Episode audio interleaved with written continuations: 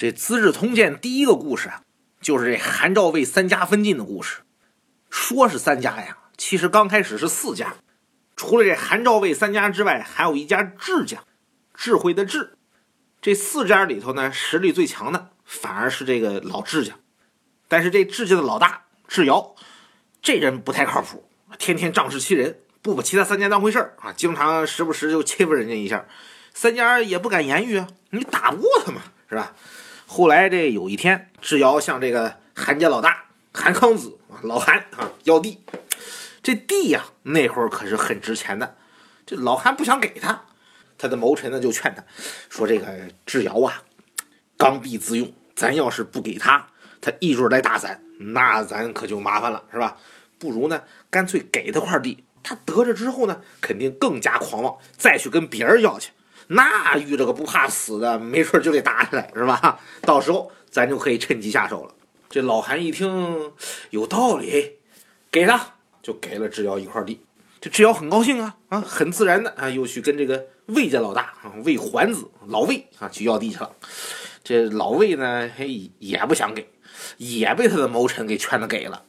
智瑶这高兴极了哈，你看哈，其他两家都给了，你老赵家是不是也得表示表示啊？哈哈，就问这个赵家老大，这个赵襄子老赵啊要块地，老赵呢不想给，可是他手底下人呢，这跟其他两家不一样，他手底下人没劝他给地，而是觉得呢这老大呀，你做的对呀。于是呢，这老赵啊，这个就跟这个智瑶发了个短信啊，说，嘿，对不起啊，我们不给。这智瑶一听就崩溃了，哦。这其其他两家一要就给，到你这儿死活不给，你这不打我脸吗？不成，我得好好收拾收拾你。于是发兵就打赵家来了。他不光自己打，他还把老韩、老魏两家都叫上了。这老赵呢，嘴上是挺横，但是打起架来呀，根本不是对手。哈，乒乓五四一打，没几天撑不住了。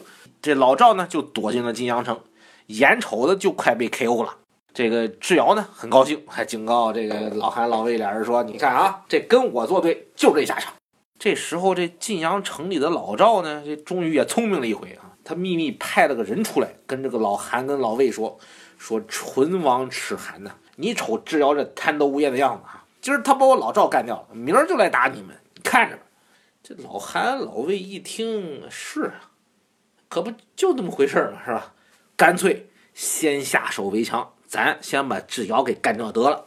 于是三家商量好，趁智瑶不注意的时候，老赵从城里面跑出来了，老韩、老魏从城外边打，里应外合，一下子就把智家给灭了，而且杀的是干干净净，鸡犬不留。四家成了三家，韩、赵、魏三家分晋，成为春秋战国两个时期的大分水岭，但却再也没有智家什么事儿了。